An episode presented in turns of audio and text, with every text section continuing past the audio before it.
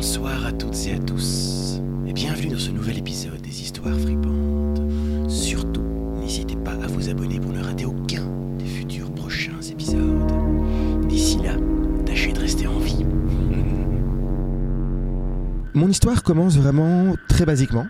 On est euh, dans les années 50, suite à la Seconde Guerre mondiale. On retrouve vraiment deux grosses influences dans le monde, le bloc ouest et le bloc est. T'as euh, le capitalisme à gauche, le communisme à droite. Ces deux combats idéologiques, on appelle ça la guerre froide parce qu'ils sont jamais vraiment tapés sur la gueule. À l'armement, à la conquête de l'espace, et voilà. Et donc c'est une ambiance quand même qui touchait un peu le monde entier. Et ça a poussé beaucoup de peuples, beaucoup de pays à forcer certaines, euh, certaines recherches ou à faire des choses qu'ils n'avaient pas forcément les moyens de faire. Dont par exemple, à l'époque c'était l'URSS, euh, le gouvernement soviétique, comme on les appelait à l'époque, a fait beaucoup beaucoup de recherches dans les terres du Nord et il faisait beaucoup beaucoup d'expéditions pour euh, bah, avoir des informations concernant euh, la science géométrique, la gestion des grands froids. Il y a plein, plein, plein, plein d'études que faisait euh, dans ces zones-là. Qui s'est passé là-bas, qui est une histoire du fameux capitaine Velkovar. Capitaine, tu l'as compris, c'est donc euh, un jeune et vaillant soviétique. Sa spécialité à lui, c'est vraiment des recherches en pleine mer froide. C'est très compliqué de, naviguer là-dedans. Il faut, c'est une expertise, quoi. Lui avait ces compétences-là, et donc il va répondre à une, à une demande du gouvernement soviétique pour une, expertise dans, dans ces, eaux-là. Tu vois, il va euh, avoir l'opportunité de faire cette, euh, cette expédition. Il faut savoir que c'est, euh, c'est un truc de dingue. Ton client, c'est le gouvernement.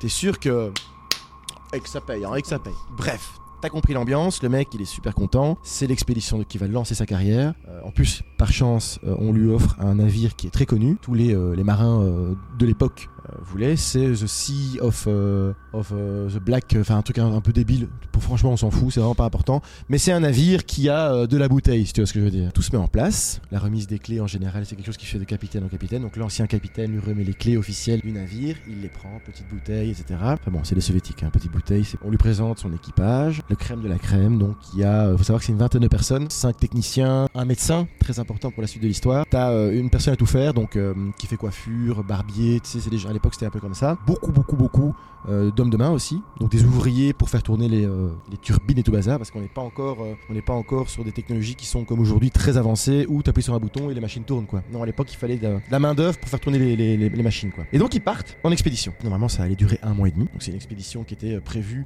sur vraiment le long terme. Il faut aller sur place. Il y a tout un calcul à faire et c'est donc un endroit qui est connu comme étant instable et eux partent donc pour faire des recherches sur cette instabilité là. Donc ils partent, voilà, première semaine, tu penses bien, c'est toujours un peu comme ça, c'est traditionnel, beaucoup de fêtes, hein, on va tout droit. On n'étudie pas grand chose les premières semaines, donc euh, le navire va plein gaz, tout le monde fait son taf, ça se passe super bien. Bon, après t'as des petites disputes, des querelles, des gens qui se tapent sur la gueule. Franchement, une bonne ambiance, c'est hyper important, il faut savoir, c'est très important quand tu prends euh, la mer, d'avoir une équipe soudée qui fonctionne bien. Et donc, ils savent tous, vu que c'est des pros, on peut pas se permettre de se disputer trop souvent, d'avoir une mauvaise ambiance parce que tu es coincé en plein milieu de l'océan. Donc il y a vraiment cette mentalité dans l'équipage, on essaye que tout se passe bien. Jusqu'à le huitième jour. Qu'est-ce qui se passe le huitième jour? Disons que tout le monde se sent un peu patraque. Donc ça fait 2-3 jours, il y a eu euh, plusieurs petites tempêtes très légères, il y a eu pas mal de remue-ménage dans le bateau, dans le navire, mais là, tout le monde est un peu fatigué, donc ce soir-là, bon, tout le monde va se coucher un peu tôt. Mauvaise envie. Et à un moment donné, le capitaine se sent particulièrement mal. Il est essoufflé, il est fatigué, mais il n'arrive pas à s'endormir, il a du mal à déglutir. euh, Bref, il se sent pas très bien, il a une petite mal de tête aussi, il est essoufflé, tous ses mouvements sont, sont un peu amples. Et puis surtout, il a du mal un peu à bouger ses articulations. euh. Il y a un truc qui va pas. Et il se dit, je vais appeler le médecin. Donc le médecin arrive, pareil, le médecin n'est pas en forme.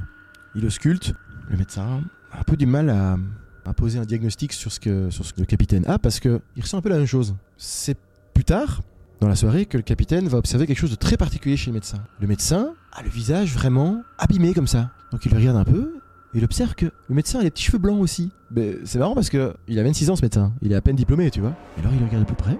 Il a des petites rides ici. Il lui dit mais vous avez pris un coup de vieux. Enfin, qu'est-ce qui se passe? Le médecin se regarde dans le miroir et effectivement il se reconnaît pas. Il dit putain, on dirait que j'ai pris 10 ans quoi. Ils vont se coucher. C'est une zone calme, ils sont obligés de rester là parce qu'ils doivent, euh, impérativement naviguer quand il fait clair dans cette zone-là. On lâche l'ancre, on se repose et on bosse demain.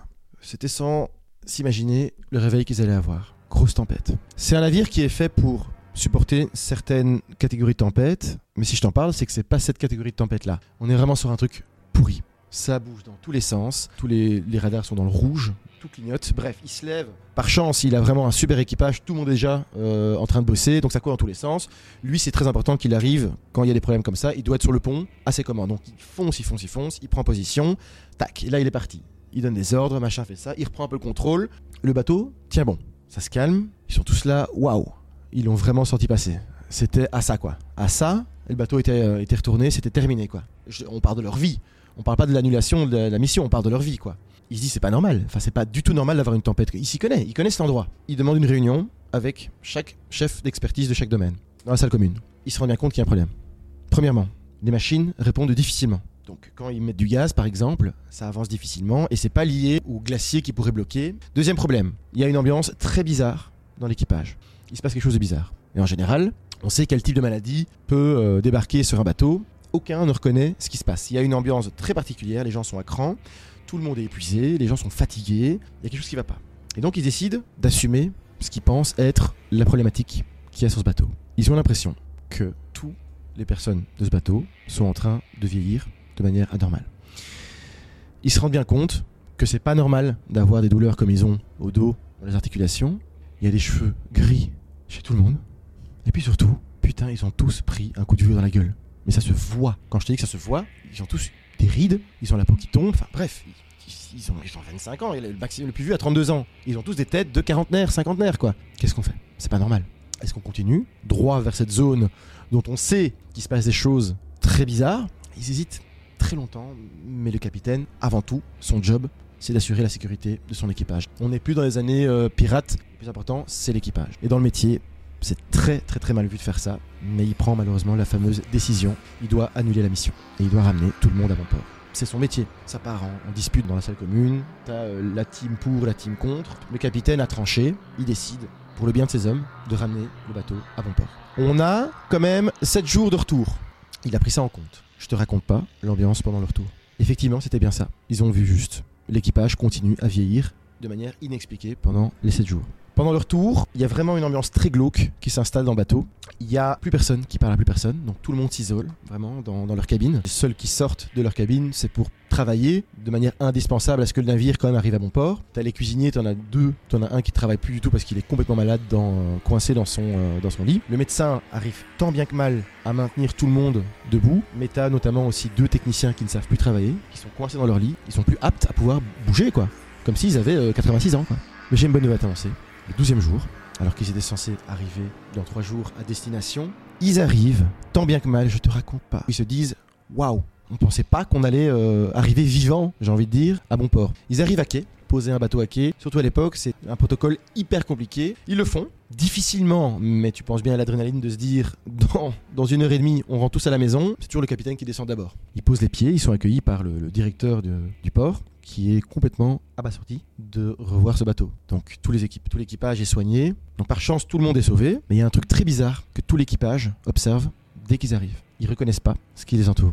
Ils reconnaissent pas l'époque dans laquelle ils sont. C'est la première chose que le capitaine euh, entend, d'ailleurs, du directeur des docks. Il lui dit qu'ils avaient disparu depuis, accroche-toi bien, 60 ans. Le bateau avait disparu deux semaines après avoir quitté le port et ils n'ont jamais entendu parler de ce bateau.